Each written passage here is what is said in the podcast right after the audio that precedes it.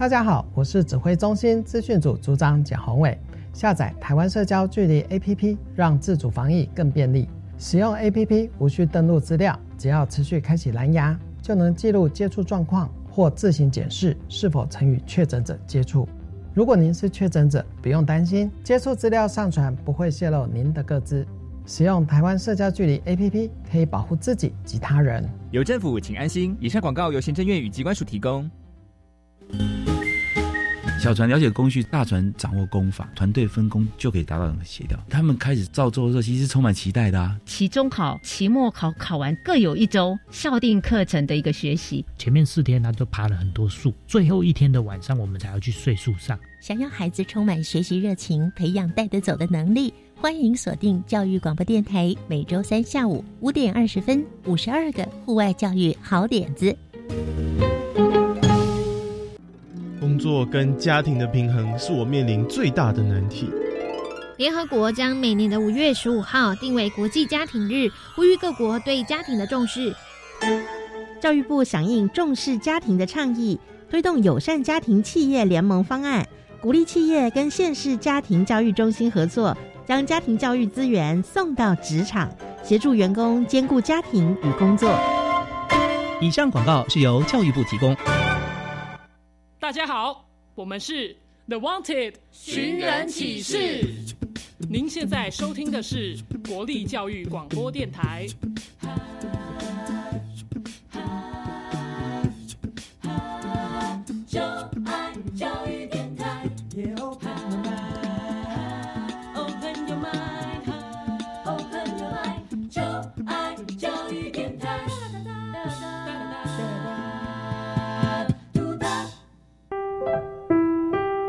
本时段为重播节目，欢迎收听。传说在科技帝国里有三颗重要的宝石，只要你能找出这些不同的宝石，就能成为帝国的盟主。玩家们集合喽！Yes sir！打开传送门。穿越时空，玩科学。欢迎所有喜爱冒险、追根究底、勇于发现问题的玩家们来到科学游戏空间，一起玩科学。我是燕柔姐姐，欢迎我们的一级玩家宇宽。大家好，我是穿越时空玩科学的一级玩家宇宽。燕柔姐姐啊，你有没有看到这次的烟火表演？哎，真的好精彩哦！如果是在现场看，一定更有身临其境的感觉。在高空中是怎么创造出这么美的画面？好难以想象哦！哎，其实那可是我们的眼睛和大脑联手用幻术让大家产生的视觉景象哦！啊，我的眼睛和大脑会欺骗我？嗯。其实，就连摄影的原理也是从这样的幻术开始的哦。今天科学游戏室第十九关要解密的就是视觉暂留的影像电影的发展。提醒玩家们在过程当中要注意身边可能出现的宝石。当你搜集到所有的宝石，就能够解开今天关卡的秘密喽！赶快来看看玩家们有什么样的发现呢？我最喜欢看电影。爸爸妈妈说，电影是一种视觉暂留。什么是视觉暂留呢？视觉暂留感觉是我们的眼睛和大脑被骗了，真是好有趣的现象。那在生活当中，还有什么也是视觉暂留的现象呢？我有一次到台南的全美戏院参观，现场除了有手绘的电影看板之外，还可以索取一小段电影底片胶卷。我发现胶卷旁边有许多洞，那些洞是要做什么用的呢？电影影像发展至今，所追求的是更清晰、更身临其境的体验。然而，像影像的记录发展是从何而来的呢？玩家们准备好要搜集今天的三颗宝石了吗？现在就跟着一级玩家宇宽进入虚拟实境秀，寻找我们今天的宝石喽！一二。虚塞恩斯山顶上有个塞恩斯小学，塞恩斯的同学们对于塞恩斯有着无比的好奇。塞恩斯校长总是带着孩子们在生活中认识塞恩斯。所以塞恩斯小学到处都有塞恩斯。塞恩斯小学就是坐落在塞恩斯山顶上的快乐小学。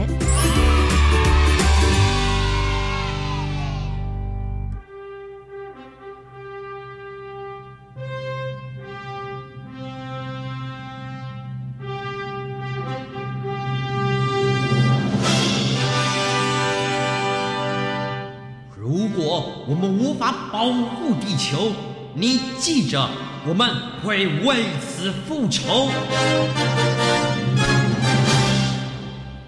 哇，英奇，你真的好厉害哦，就像电影里的英雄哎，我都被你圈粉了。嘿，这真的是你吗？华宇啊，这可是我花了一天一夜剪接成的影片哎。可是那些爆破的效果，你是怎么做到的啊？对呀，难道你有特效小组哦，可以把影片做得那么丰富啊？哎呦，你们都不知道有影片软体吗？一键就可以搞定。微电影，呃，只是一块蛋糕啦。一块蛋糕？为什么有蛋糕？吼，你干嘛在那里耍帅啦？A piece of cake。就是很简单的意思啊！哦，对于电脑软体时代的你们是很简单，不过第一部影片的诞生可是没那么容易的。哎，老师好！哦，我知道，影片的诞生还跟爱迪生有关呢。爱迪生？发明灯泡的爱迪生吗？难道他也会拍电影哦？当然不是拍电影啦。他可是研发了放映机，让影片动起来哦。啊，真的吗？当然是真的。难得要放假了，今天轻松一下，我们到空间实验室来看看世界上的第一部影片吧。哦耶！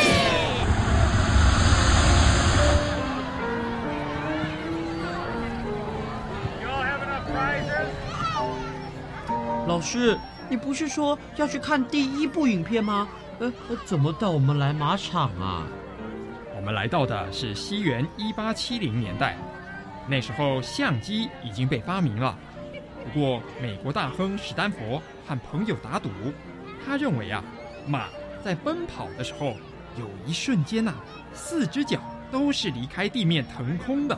这有可能吗？如果……四只脚都悬空，呃，马就会跌倒了吧？马跑起来这么快，根本就看不清楚脚的动作，很难判断谁对谁错吧？这时，史丹佛就找了一位摄影师，用相机拍摄马奔跑时候的动作啊。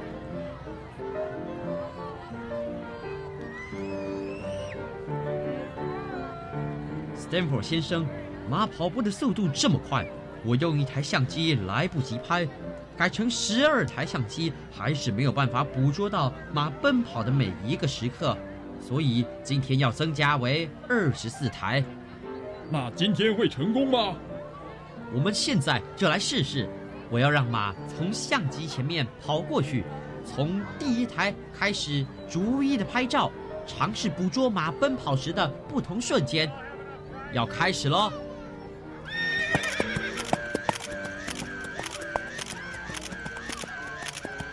结果怎么样？拍到了，成功了！哎，你看，马在奔跑的时候，四只脚是会同时悬空的。哈哈，我赢了！但是这还是相片啊，影片是会动的。拍到了相片之后，麦布里基把照片按顺序画在一个透明的玻璃圆盘上，然后啊。用灯光把圆盘上的图像投影出来。当圆盘转动的时候，大家就会看到图像一个接着一个闪过去。麦布里基的照片和放映装置启发了许多人。美国的发明大王爱迪生就是其中的一位。来，走，去看看爱迪生是怎么做的吧。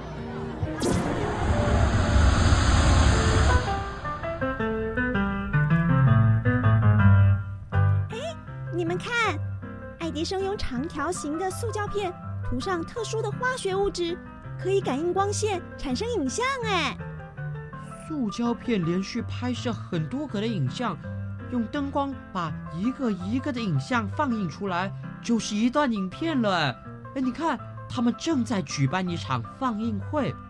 快来看神秘的箱子！付美金二十五分钱就可以看五个箱子里的影片，付美金五十分钱就能够看十部影片哦。妈妈，我也想要看。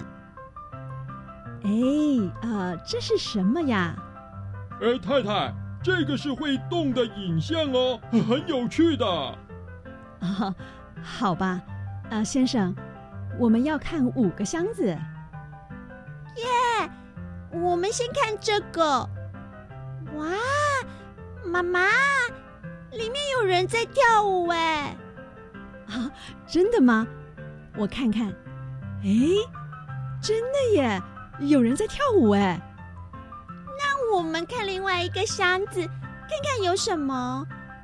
哇，妈妈，里面有人在敲敲敲哎！啊，什么敲敲敲啊？啊，我来看看。啊，是铁匠在打铁呢。这个箱子呢？嗯，里面有个男生。男生？哎，在干什么呢？哦，原来是健美先生。这些影像都会动哎，好像真的人在眼前做这些事。好神奇呀！爱迪生和他的研究员发明的活动电影摄影机和活动电影放映机，一次只能给一个人看，和我们现在看的电影还是不一样哎。没错，所以真正要看电影，就要到法国去找卢米埃兄弟喽。他们改进拍摄影像的方法，也设计出各种放映的机器。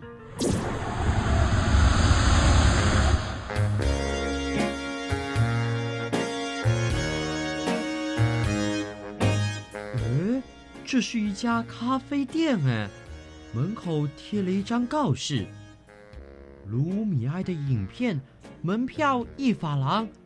赶快哎，我们进去看看，影片要开始播放了。哇，里面大约有一百个座位耶！哎，前面有一大块白色布幕，我们也赶快找位置坐下来吧。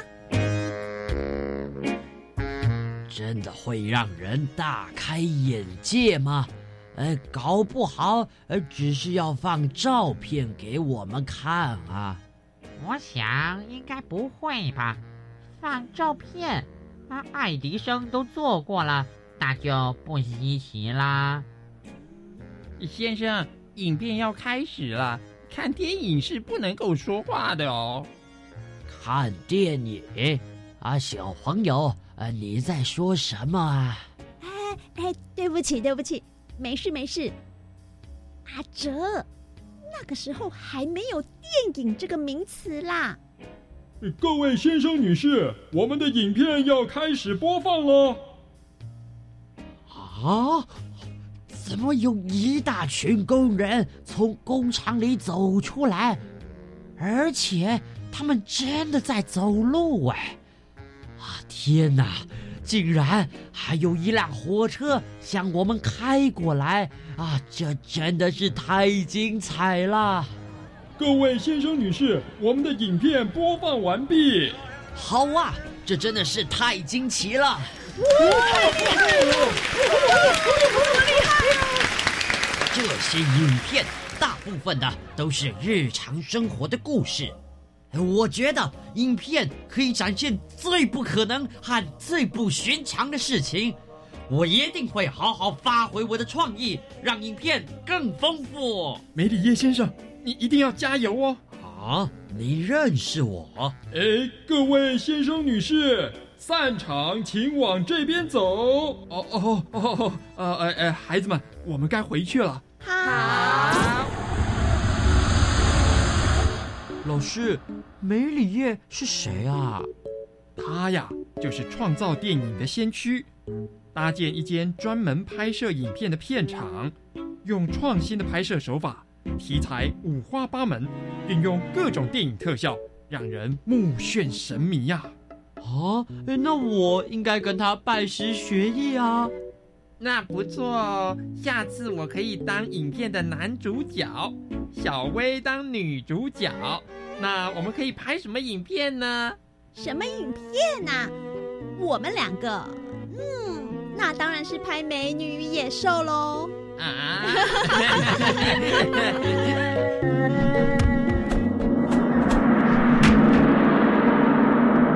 科学练功房。打开电影发展史。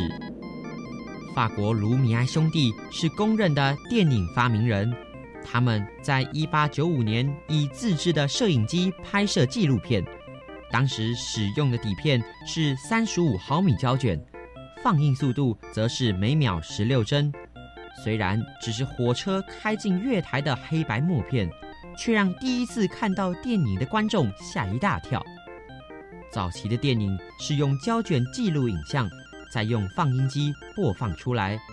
胶卷上的影像就是一个一个的图画，而两边的孔洞则是为了让放映机上的齿轮有规则的带动胶卷。当放映机以一定的速度放映时，靠着视觉暂留的生理现象，人类就能自动将画面组成动态影片。最刚开始的摄影机没有办法同步记录声音，所以当时的电影都是无声的默片。到了一九二七年，出现了可以同步记录声音和画面的胶卷，电影才进入有声的时代。为了确保影音同步，电影拍摄和放映设定了二十四帧的标准。之后，在电影发展史中的重要革新，出现了彩色电影。电影电脑特效以及二十一世纪的数位电影和三 D 电影的潮流，让电影成为人们重要的休闲娱乐之一。然而，能让影像产生动态感的视觉暂留是什么原理呢？赶快打开下一个传送门，马上进行玩家大解密。玩家大解密。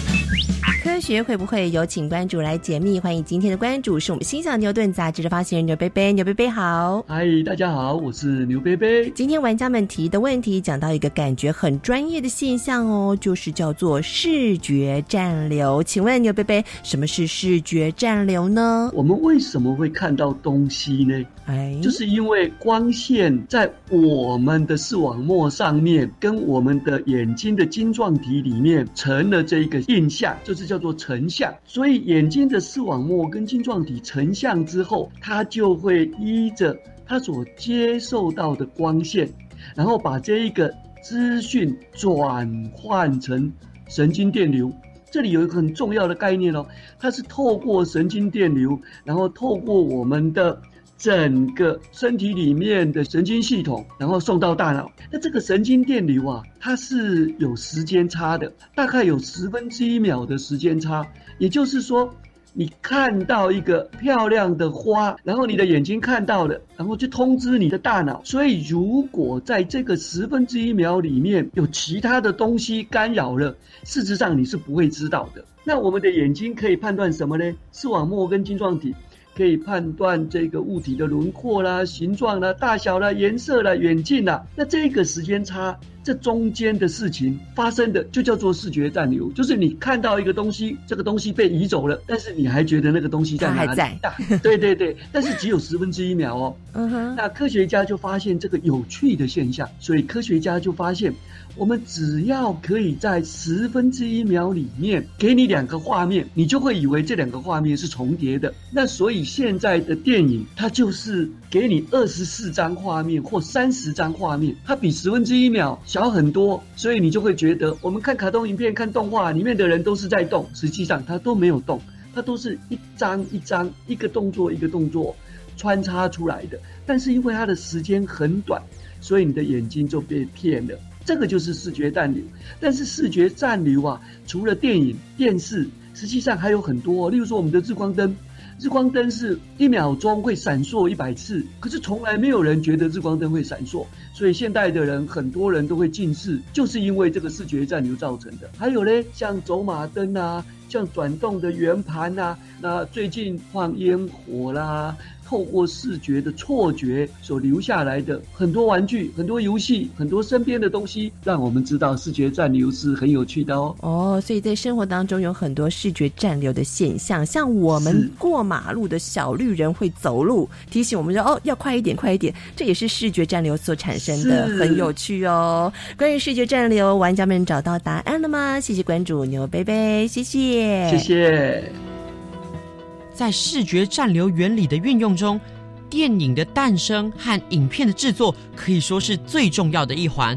不过，没想到在刚刚的故事当中，我才发现，原来发明大王爱迪生不止发明了灯泡、留声机。就连活动电影摄影和放映机的专利也是属于他的哎。爱迪生不仅是在他的名下拥有多达一千零九十三项的专利，他还具备相当敏锐的生意头脑，擅长将许多的发明应用在日常的生活当中。这也使得他在一九二八年获得了美国国会金质特别奖。今天的隐藏版宝石就是要来认识这位发明大王爱迪生的童年故事。塞恩斯名人堂，爱迪生的童年故事。汤马斯·爱迪生是山缪尔和南希的第七个孩子，他出生在一八四七年的冬天，大家都叫他小艾尔。我的小艾尔是个什么样的小男孩啊？嗯，他一定是个好奇、聪明的孩子。这两个词正好伴随着爱迪生的一生。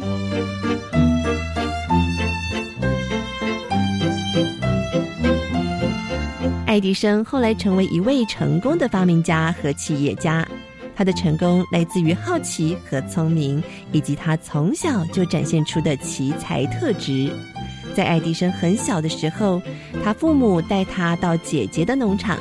让爱迪生自己在农场里四处的闲逛，爱迪生越走越远，最后不见人影了。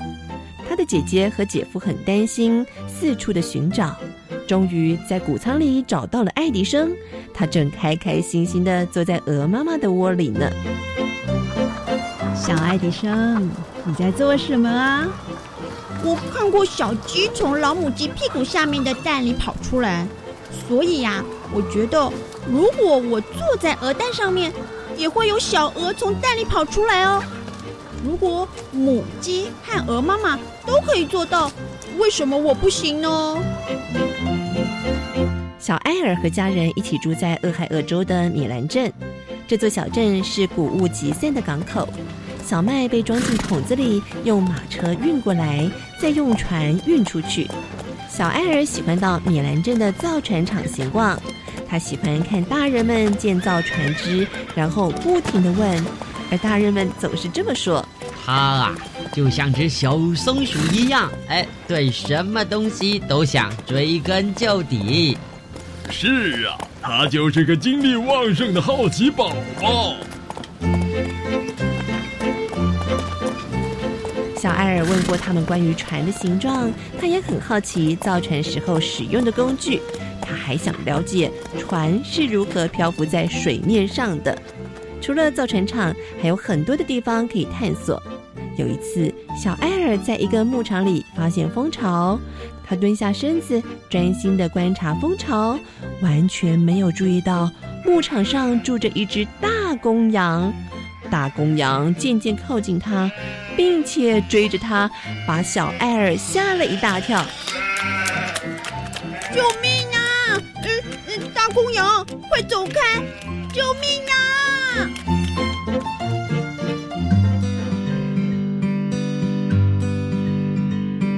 七岁那年，小艾尔和家人一起搬到密西根的休伦港。他还是一样对事物充满好奇心，尤其是对鸟儿。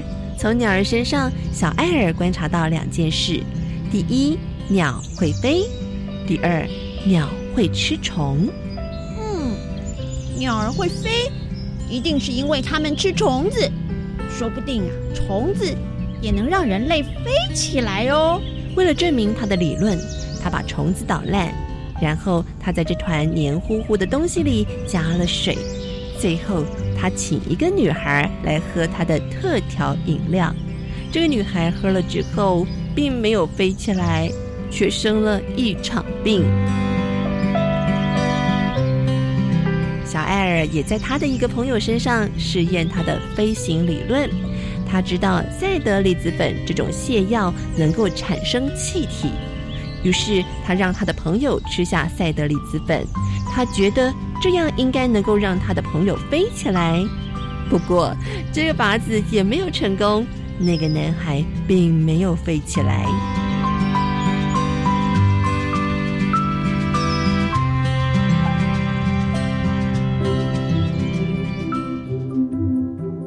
小艾尔的求学阶段大多都是由他的妈妈在家里教育。在家里的时候，他花很多时间享受阅读的乐趣。他也喜欢自己动手做东西和解决问题。他做出可以通电的小玩具，并且用磁铁做实验。他还搜集可以用来做化学研究的材料。家里的地下室是他最棒的实验室。小艾尔从小就有做生意的本领。十二岁的时候，他就开始当贩售员，每天早上七点到晚上九点，爱迪生都在火车上工作，卖杂志、卖报纸哦，好吃的糖果、雪茄，还有三明治。哎，先生，需要一本杂志吗？爱迪生在一节车厢中开设新闻报刊的印刷机。火车站停在城市之间的时候，他就写一些文章，再把文章刊登在自己的报纸上，并且在火车上贩售。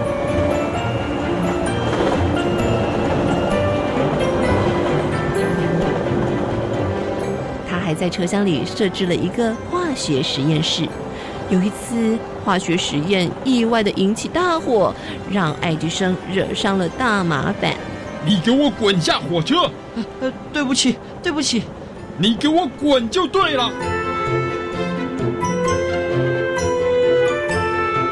在铁路公司工作的时候，有一次，一台篷车失控爆冲，差点撞上在铁轨上游荡的小男孩。爱迪生一把抱起了那个小男孩，把他带到安全的地方。男孩的父亲正好是火车的电报员。谢谢你，我应该要怎么报答你呢？让我教你怎么使用电报机好了。啊，太好了，成交。十五岁的时候，爱迪生成为了一名电报员。他走过美国中西部，透过发电送报来赚钱，并且思考该怎么让电报机变得更好。不用工作的时候，爱迪生会阅读或是思考科学相关的事情。他很喜欢仔细观察生活周遭的人和机器。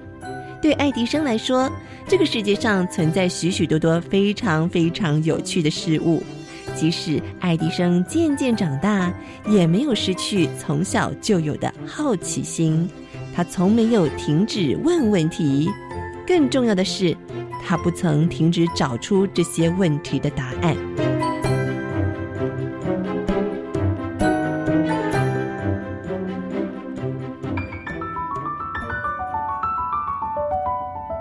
爱迪生认为，想要达成目标，需要认真工作、不断尝试，还要拥有基础知识。爱迪生老年的时候，曾经对一群学生说：“我不是天才，我人生中所有的成就都源自于我的辛勤奋斗。天才是百分之一的天分，加上百分之九十九的努力。”永远好奇并且努力坚持不懈的发明家爱迪生。我发现爱迪生小的时候许多故事听起来真的是妙趣横生，非常的古灵精怪。不过他故事里面的许多实验几乎都是失败的，哎。但是从他小时候的故事当中，我们处处都可以看到他成功的重大特质。哦，我知道了。要对世界常保有好奇心，并且尝试自己找出答案，就算是失败，其实都是日后成功的养分哦。哇，说的真好！要汲取失败的经验，然后不断的改进，成为我们学习的好榜样。今天的四颗宝石，大家都搜集到了吗？看看你的战斗力是不是又增强了许多呢？下次有机会来挑战我们的一。